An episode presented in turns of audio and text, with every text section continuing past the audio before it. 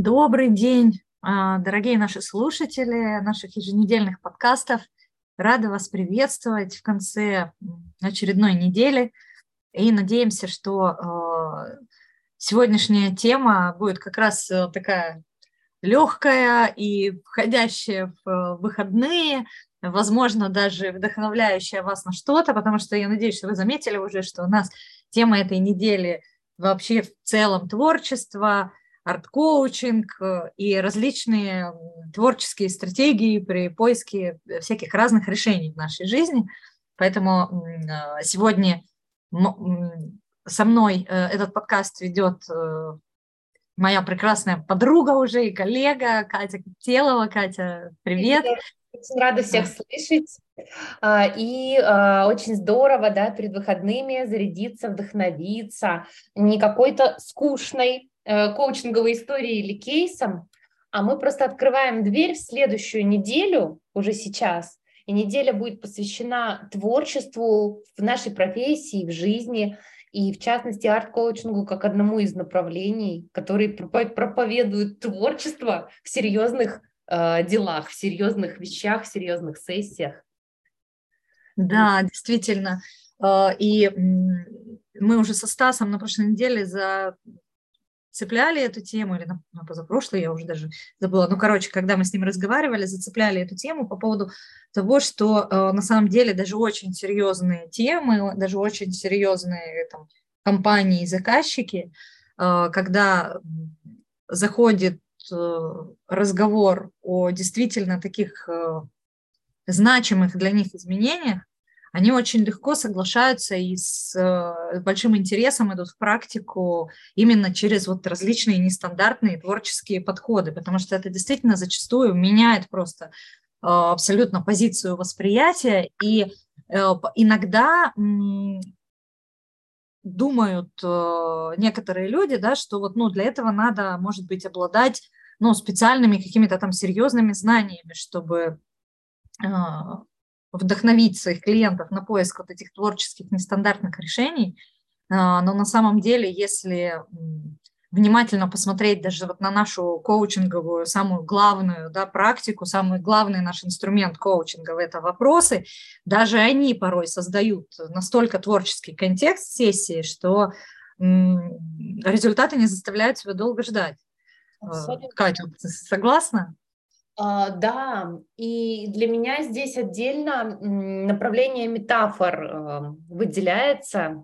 То есть uh, в коучинговых вопросах понятно, что можно выделить много специфических направлений, а за счет чего это творчество и нестандартный подход рождаются. И вот, э, мне кажется, здесь метафоры прям такую отдельную достойную роль занимают. Э, кстати, э, у Пропа есть целое исследование на тему, как вот эти сказочные образы работают в жизни. Рекомендую, поищите, почитайте.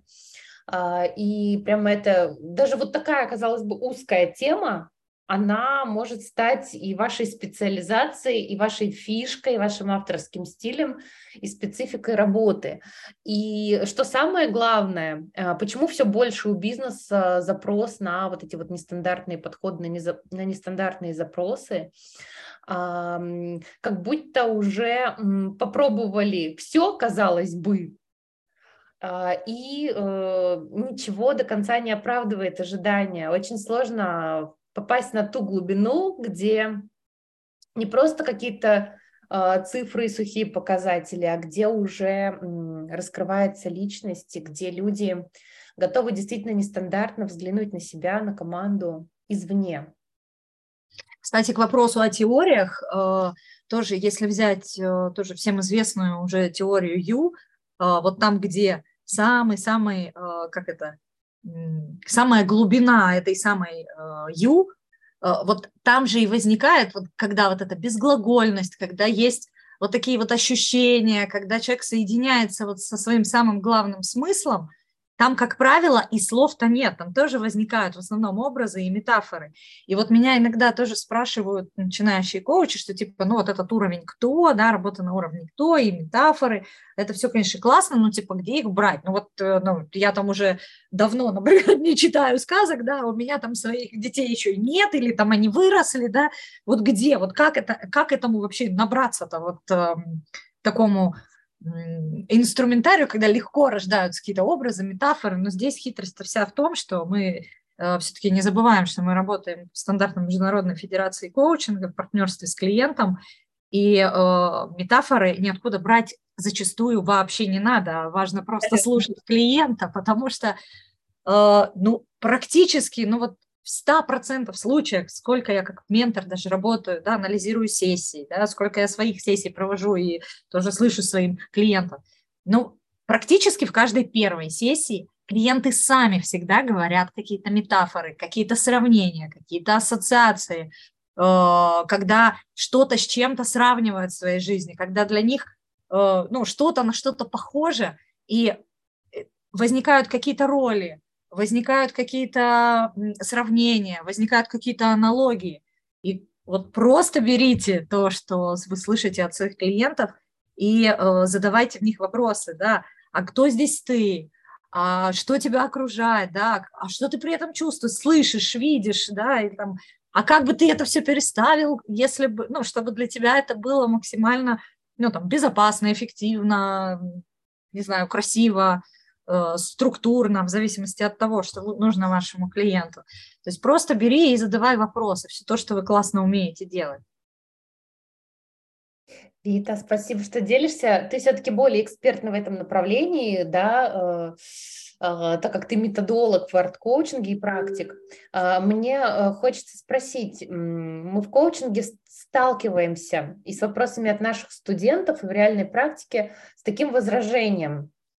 А что если а, в бизнесе а, не готовы идти в такой подход, да, что если а, человек не готов ни к метафорам, ни к а, раскрытию себя а, через нестандартные инструменты, хотя они предварительно согласились, то есть да, им нравилась концепция, но когда они реально с этим столкнулись, пошло сопротивление.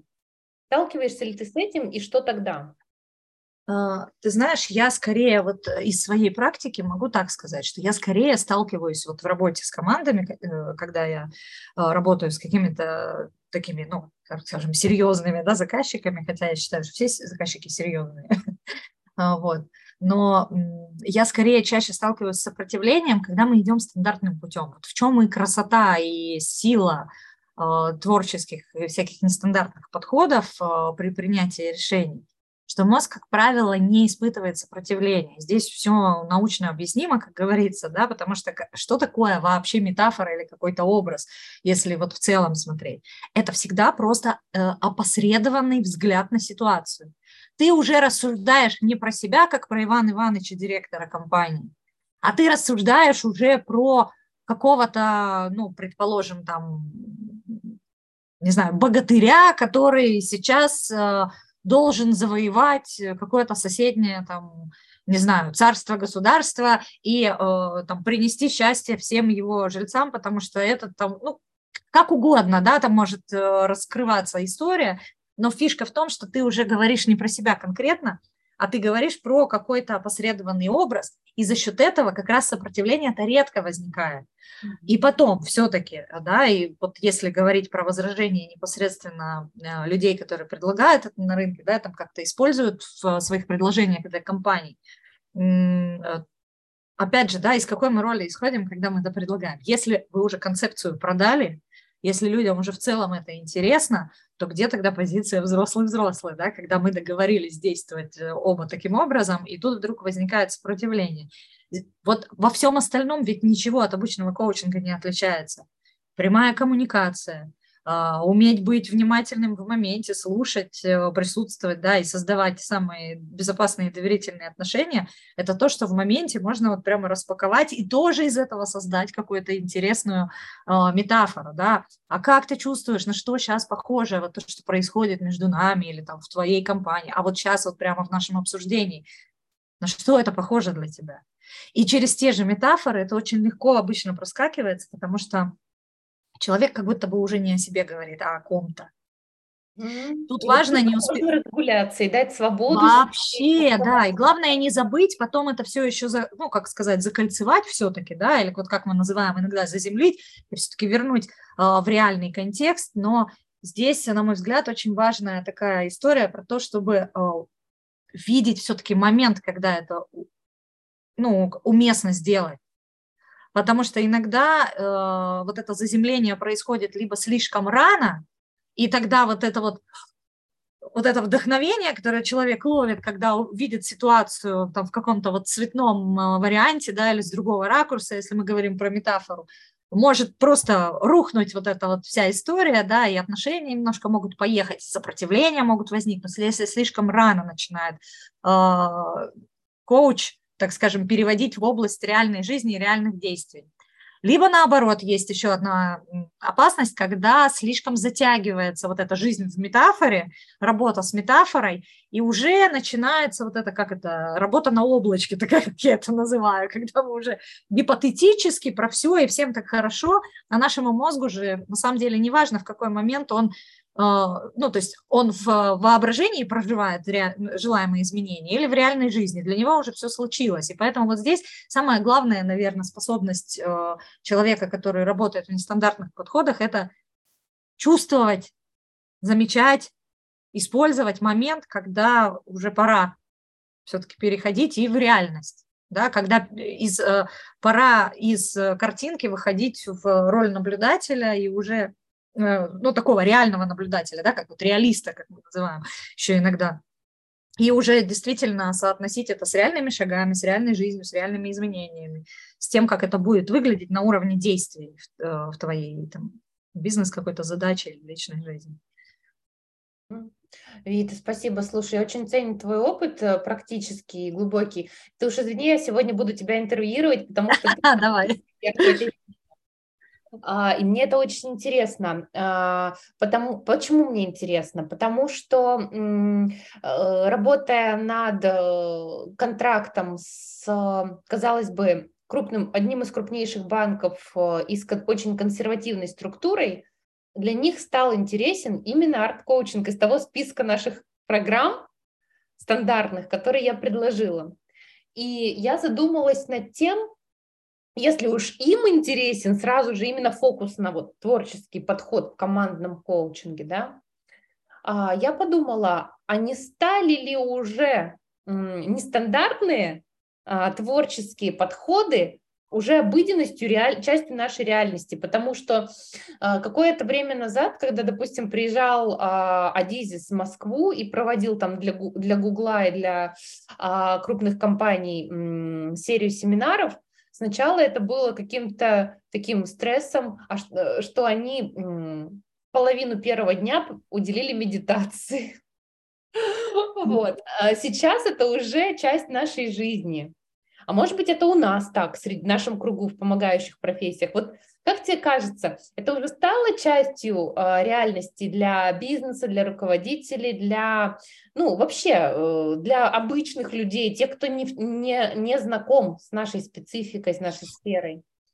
Ты знаешь, э, так э, отвечу немножко, может быть, смешно, но и да, и нет, знаешь, потому что, с одной стороны, сейчас в наших э, бани, шива мирах вообще невозможно без этого. Ты просто не выживешь. Если ты каждый день не будешь э, переразбирать свою задачу, не собирать ее заново, да, и вот не э, вот этот вот скелет э, задачи не переформатировать каждый раз ты просто не выживешь в нынешних реалиях, понимаешь, когда вот эта дикая многозадачность, когда огромный стресс, когда там все рушится, когда надо перестраивать э, себя, строить заново вообще, когда ну, все меняется так быстро, такие огромные информационные потоки, тогда, конечно, э, ну, как бы это, по сути, это одно из, э, одна из ключевых ведь компетенций, да, вот это умение мыслить озарением, или как трансцензуальное мышление его еще называют –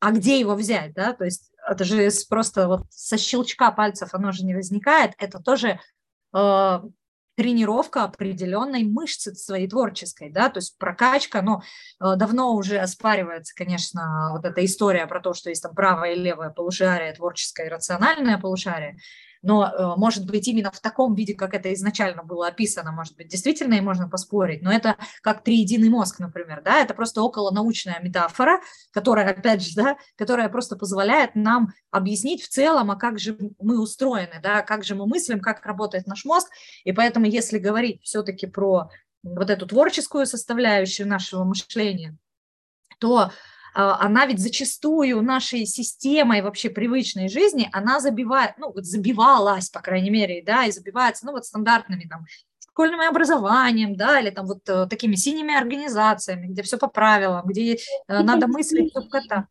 Да, да, да, да. и поэтому...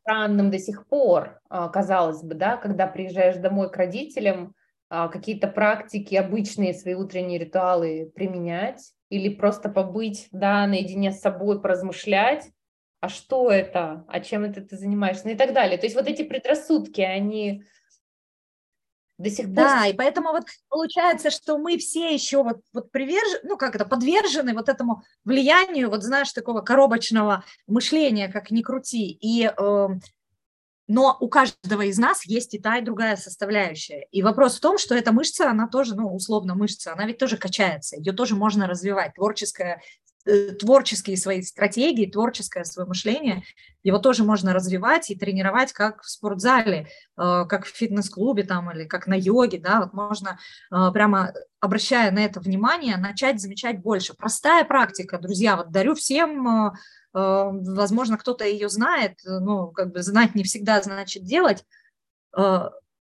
Очень легкое, простое упражнение, интересное. На самом деле его можно делать даже с детьми со своими. Например, вы гуляете с ребенком в парке. Можно сесть на скамейку и договориться, что вот сейчас мы 10 минут смотрим, ну, и там 10 секунд смотрим, ну, вот э, вокруг себя, где мы сидим. Потом мы закрываем глаза и тренируемся, кто больше назовет предметов, которые он запомнил, увидел вокруг себя, пока мы эти 10 секунд смотрели. Ну или самому можно тренироваться, да, вот сесть куда-то, посмотреть 10 секунд, потом закрыть глаза и начать вспоминать предметы, которые ты видел. А потом снова открыть глаза и сравнить, а сколько же всего я не увидел. И вот эта вот тренировка учиться видеть больше, она очень здорово тренирует мышление. Даже игра в аббревиатуры, например, с детьми, когда вот я иногда еду с детьми на машине, когда долгая дорога, скучно, да, впереди едущие машины, э, у каждой из них есть какие-то буквы. И мы их расшифровываем. Задача как можно смешнее расшифровать эти аббревиатуры, например, да, простой, или есть различные тесты, ну, и там всякие тоже тесты, игры на ассоциации, когда там не связанные между собой слова, важно находить взаимосвязи у этих слов. И вот таким образом можно даже в обычной своей такой обыденной жизни тренировать э, свою творческую составляющую. И поэтому, отвечая на твой вопрос, да, вообще, как, не стало ли это привычным? С одной стороны, да, потому что это одно из условий э, такого качественного, счастливого, успешного, успешной жизни вот в нынешних реалиях, с другой стороны, далеко не все этим еще пользуются, к сожалению. И э, более того, вот чем, за что я люблю арт-подход, у него очень широкие же возможности, потому что ты можешь рисовать, ты можешь танцевать, ты можешь лепить, причем лепить хоть из чего, хоть из теста, хоть из пластилина, хоть из фольги. Обожаю фольгу в этом смысле. Она невероятные возможности, конечно, дает а, потому что она мягкая, но при этом держит форму. Это тоже очень важное качество нынешнего современного человека, чтобы быть успешным. И можно смотреть фильмы, можно играть в игры, можно создавать что-то там самим, из, там, из людей лепить какие-то скульптуры. Ну, то есть столько всяких возможностей, что она не надоедает. И даже в том, когда создается любой тренинг, да, или придумывается какая-то методика, или модифицируется какой-то подход под задачи конкретной компании, ты даже как помогающий специалист ты так каждый раз в этом растешь и обогащаешься тоже, что как это, не ржавеют шестеренки. В этом, конечно, большой плюс. Да, у тебя прям последние пять минут энергия очень сильно поменялась. Вот ты как коуч, конечно, не можешь Да, потому что я очень этим вдохновлена и ну, просто действительно вижу, как это здорово работает у клиентов. И, кстати, к вопросу, э, вот мы в большей степени сейчас говорим про команды, но я не могу и не сказать про а, клиентов, которые приходят на индивидуальный коучинг. И у меня, например, есть э, из разряда, например, моих постоянных клиентов или ну, каких-то клиентов из других моих э, областей экспертизы, которые знают, что у меня есть э, вот эта стезя, они могут приходить и э, прямо запрашивать, вот я хочу поработать с тобой в коучинге, но через арт. Mm-hmm. Спрашиваю, почему, и некоторые говорят, что ну, как бы настолько важный для меня и такой глубокий запрос, что просто через вопросы мне просто ну, мне страшно. Я, я просто боюсь, что я начну как бы увиливать.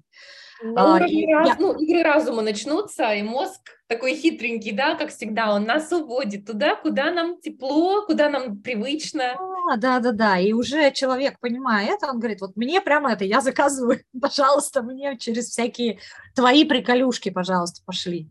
Вот. Ну и плюс, конечно, для различных задач, которые мы как, опять же, такие осознанные люди понимаем, что нужно делать, и даже можем понимать их важность, но которые вызывают, э, ну, которые сложно делать, они непривычные, нелюбимые, э, какие-то новые, да, вот которые особенно сложно делать, в них э, вот этот метафорический арт-подход тоже очень здорово заходит, потому что удается, ну вот даже осознаваемое вот это сопротивление ума преодолеть.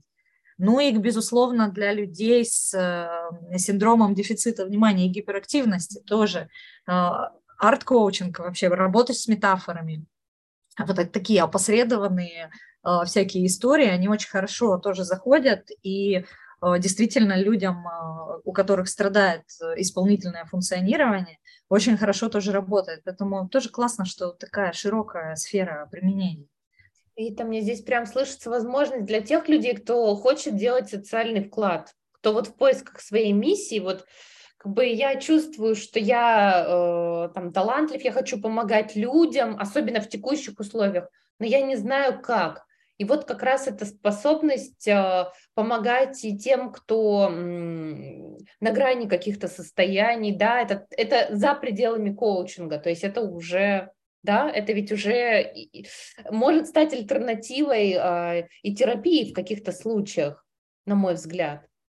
Ну да, наверное, ты права, потому что действительно, вот даже если говорить вот про вот эту историю с людьми с СДВГ, сейчас, конечно, увеличилась э, диагностика да, вот этих состояний, и большему количеству людей стали это диагностировать, люди уже понимают, что с ними ну, как бы все в порядке, просто есть особенности, да, уже кто-то считает, что с ним что-то не так, что он там просто там плохо, плохо воспитан или лентяй какой-нибудь. Но э, видишь, какая тут еще история, что действительно сейчас так много людей находится в стрессе, а зачастую вот эти симптомы, которые тоже очень схожи с СДВГ, когда сложно себя заставить, когда ты постоянно прокрастинируешь, когда ты не можешь найти силы, чтобы встать и пойти что-то делать, даже если ты 55 раз написал, зачем тебе это надо, и прекрасно понимаешь. Вот как раз вот эта исполнительная дисфункция, это часто еще и эм, сим, симптом не только СДВГ, но и дикого перегруза и большого стресса, в котором сейчас э, тоже многие люди находятся. И это тоже важно бывает вот заметить, да, и себе помочь через э, вот такие поддерживающие, э, через поддерживающих специалистов или через э, методики, которые дает нам арт-коучинг. Да, спасибо большое, Вита. Спасибо, очень интересно и очень здорово, что э, мы начали с таких крупных концепций, а подошли к такой конкретике, где можно делать очень ощутимый, реальный, необходимый сегодня вклад. Мне было прямо очень интересно с тобой как с экспертом. И, конечно, если кого-то заинтересует подход, э, ты всегда открыта к вопросам, и мы целую неделю будем раскрывать эту тему. А если вы интересуетесь этой специализацией, возможностями и хотите расширить свой арсенал а, командных инструментов, да, или а, персональной работе коучем, Пожалуйста, узнавайте больше и задавайте свои вопросы в комментариях. Рита, как методолог, как автор курса, с удовольствием вам подробно ответит. Да, да, да, я с удовольствием расскажу. Мне интересно делиться и важно делиться этим. И действительно, если будут какие-то прицельные вопросы, связанные, может быть, с вашими какими-то кейсами, да, или э, с какими-то вашими, может быть, э, там, сомнениями, опасениями, связанными с тем, как э, может арт-коучинг в разных э, сферах вашей работы применяться, задавайте вопросы, я с радостью, конечно, отвечу.